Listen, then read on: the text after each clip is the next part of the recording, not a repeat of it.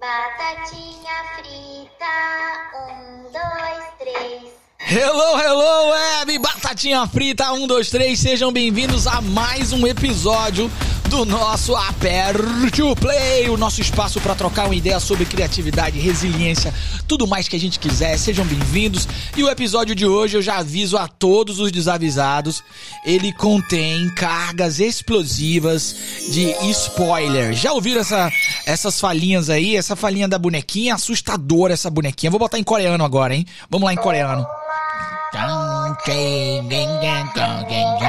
Cara, eu acho que eu tive pesadelo com esse negócio aí. Porque eles pegaram uma brincadeira da minha infância e tornaram algo aterrorizante. E agora eu tenho um pesadelo com essa treta aí dessa boneca é, do mal. Galera, é o seguinte: o episódio de hoje é sobre o Round 6 e a aprendizagem criativa. Sejam todos bem-vindos. Vamos falar sobre aprendizagem criativa. Primeiro eu queria dizer para vocês que é um prazer estar aqui no podcast. Ajudem a gente a construir a nossa comunidade, compartilhem, mande esse podcast para outras pessoas. Aqui eu vou trazer os meus olhares para que eu possa ajudar vocês a ter uma vida mais leve, mais criativa, a se reconectar com a sua criança interior. Vamos fazer isso através do play, através do playfulness, a plenitude do play. Vejam só, vamos direto ao ponto. O Round 6 eu não sei nem como é que eles escolheram esse nome, né? Porque o nome original não é esse. É hoje uma das séries mais assistidas do Netflix no mundo. No mundo. Eu acabei de ler uma matéria, inclusive, que o, o autor apresentou a várias emissoras e nenhuma quis aquelas velhas histórias de persistência, de quando você acredita numa coisa, você vai lá e, e faz e a coisa acontece. É história incrível e hoje a série tá aí bombadaça. Existem vários, é, vários caminhos e interpretações como pano de fundo dessa série. Eu acredito sinceramente que o mais forte é sobre é, falar sobre avareza, sobre os nossos sistemas econômicos, mas esse não é o olhar que eu vou trazer aqui, né?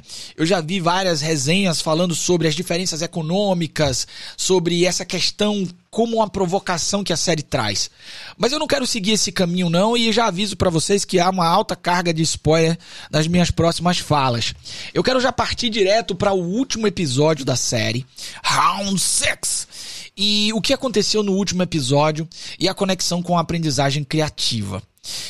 Quem já viu a série deve ter percebido que no último episódio há toda a revelação. A revelação da série, então, tem gente que vai ficar com raiva de mim agora, né? Oh my god, por que esse karma? Olha só, eu vou contar, viu? Eu vou contar, então, se você não quer saber o final, pare agora. Pare agora. Vá para outro episódio do podcast, se mande, não, e depois não diga que eu não avisei, tá? Não escreva aí, eu não quero hater por causa disso. Pode ser por outras razões, mas por isso não, não, não, não. Então, no último episódio, tudo é revelado e a gente descobre que aquela história toda é um grande jogo sádico por trás de um rico frustrado.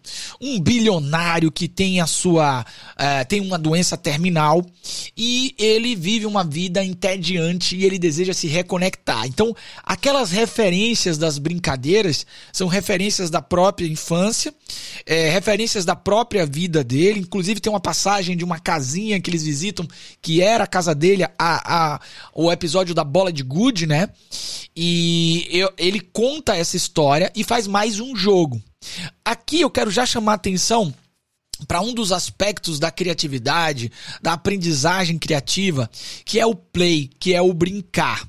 Olha só, olha que coisa interessante. No final da vida, ele já tinha conquistado materialmente tudo o que ele gostaria e a vida dele perde sentido, perde propósito e ele quer se reconectar através do play, através do brincar infantil. É, tem um autor americano chamado Stuart Brown, ele é um psiquiatra e ele, ele é uma das bases do meu trabalho, do meu playfulness. E ele já falava nas suas pesquisas que há uma conexão direta entre aquelas brincadeiras da nossa infância e nossa exploração do mundo e a maneira como nós interpretamos e desejamos explorar o mundo ao longo da vida. Então, não é surpreendente a gente ver essa reconexão para aqueles momentos que são formadores de identidade, de personalidade, que é o brincar, que é esse momento da vida que é tão importante que é ali que a gente redesenha, reconstrói, a gente cria e recria o nosso próprio mundo. Então, não me surpreende a gente ver essa reconexão, mas aqui já fica uma dica para você que quer turbinar a sua criatividade, quer é, desbloquear. É muito importante a gente se abrir com leveza para essas experiências. Experiências que do que eu chamo de play. Na verdade, aqui não é só o brincar. O brincar, ele na nossa linguagem, normalmente ele não é bem é, é, aceito porque está sempre conectado com uma representação da infância, né? Mas os adultos também brincam. Os adultos também têm as suas experiências de play. Na verdade, há um processo social de adultecimento que nos afasta desse play. E aqui eu queria trazer um outro aspecto desse último episódio que me chama a atenção. O Stuart Brown, ele tinha uma, tem uma série de pesquisas. Ele é o autor desse livro aqui, ó. Tenho ele aqui como meu livro de cabeceira. É um dos fundamentos do meu livro, até fico spoiler aqui, muito em breve. Meu livro estará no ar, o Playfulness. Eu quero ver se vocês não vão comprar e compartilhar o meu livro, hein? Olha, Play. How it shapes the brain, opens the imagination and invigorates the soul. É, esse livrinho aqui, ele traz uma série de pesquisas interessantes e uma delas, o Stuart Brown pesquisou prisioneiros e qual era a relação deles com brincar infantil e ele descobriu que as pessoas mais violentas eram, em sua grande maioria, as que tinham um brincar privado ou quase nulo na infância. Elas tinham sido privadas do brincar na infância e a violência se torna uma grande forma de identidade e de linguagem na vida adulta. Eu não sei se é o caso do nosso senhorio da série, mas que ele se torna um velho sádico, cruel, se torna, né? Porque ele pegou e transfigurou aquelas brincadeiras infantis em jogos mortais. É. Uma coisa curiosa é que a série, talvez, eu, eu imagino que o sucesso também se deva a isso, né? Tem a maior parte das brincadeiras são praticamente universais. Olha como a linguagem do brincar, ela é transcultural, né? Algumas brincadeiras, elas podem ter nuances, regras, formas diferentes, mas elas circulam o mundo inteiro. E a batatinha frita, cabo de guerra, a bola de gude e por aí vai pela série à, frente, né? Esse é um dos aspectos. Outro aspecto que eu queria chamar a atenção é que as brincadeiras, boa parte delas, são brincadeiras que a gente coloca dentro do nosso enquadre aqui do jardim de infância. E aqui eu quero dar uma outra dica para vocês. Rapaz, hoje esse podcast de hoje tá spoiler, dica de livro. Esse livro aqui é do Mitchell Resnick. É um livro maravilhoso. É um livro que é, traz muito do que eu chamo de playfulness, que é como nós podemos trabalhar de maneira a construir resiliência e criatividade através da nossa educação. E esse convite que ele faz, ele chama de extensão do jardim de infância. O livro é Jardim de Infância para toda a vida. E ele constrói uma uma narrativa é, muito pautada. Eu vou trazer esse livro em outros episódios de podcasts, porque eu vou trazer algumas nuances desse livro para vocês é, e interpretações que eu tenho. Mas ele, o início desse livro, eu acho que tem uma correlação muito com é, esse brincar que o Round Six nos despertou, que são esses essas formas de brincar mais rudimentares, mais é, é, dignas de fato do jardim de infância.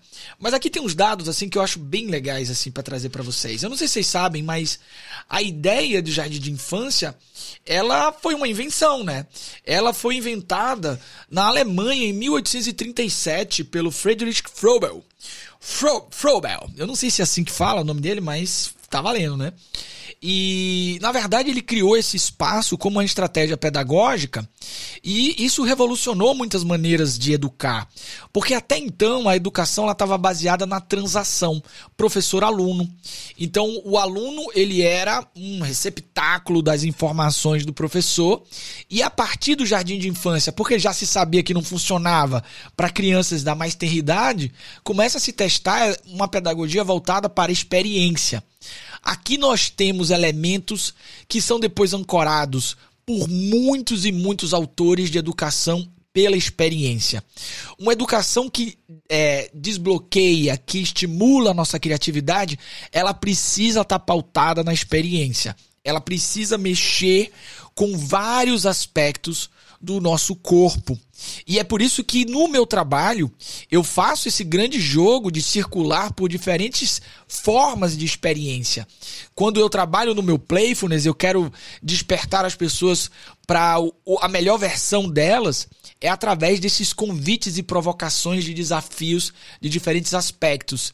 E acho que o Round 6 fez isso, né? Ele nos provocou nesse aspecto. E é nesse jardim de infância que é esse espaço para experiência, que a gente começa a ter ali os primeiros modelos de aprendizagem para a criatividade. E ele traz aqui o que ele chama de espiral da aprendizagem criativa, que é um fluxo, na verdade, imaginar, criar, brincar, compartilhar, refletir.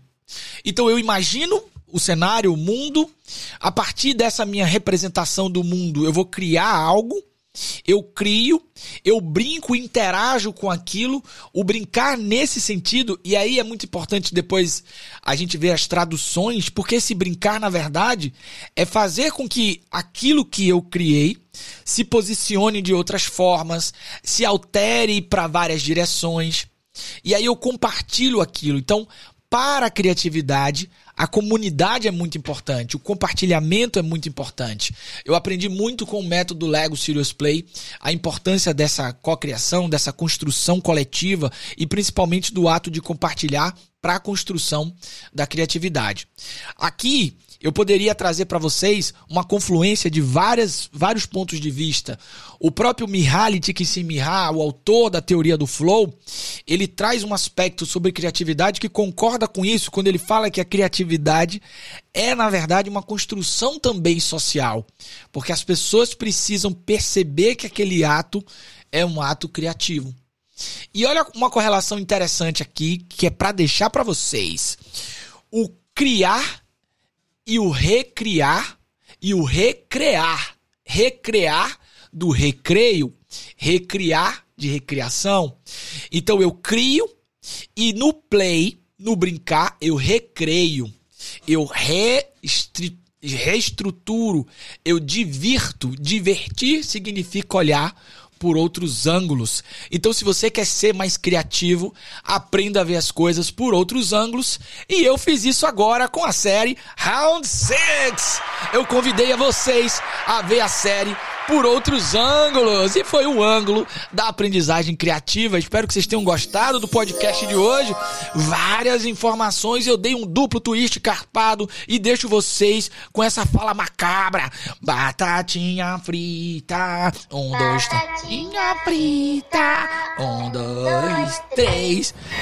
É isso aí, amigos. Eu vou ficando por aqui em mais um episódio do Aperte o Play. Se gostou, compartilhe, ajuda a gente a construir a nossa comunidade. Compartilhe, mostre para mais pessoas. Fale assim, poxa, esse cara é legal. Entrem também nas minhas redes, no meu Instagram, @lucasfrancofreire, que eu tô compartilhando várias informações sobre criatividade, resiliência, sobre bem-estar no trabalho, sobre o que mais a gente quiser. E um spoiler para vocês, muito em breve o meu livro Playfulness estará no ar, hein? Fique aqui comigo porque eu darei spoilers sobre isso também. See you later, alligator. Um abraço, fui! Até mais!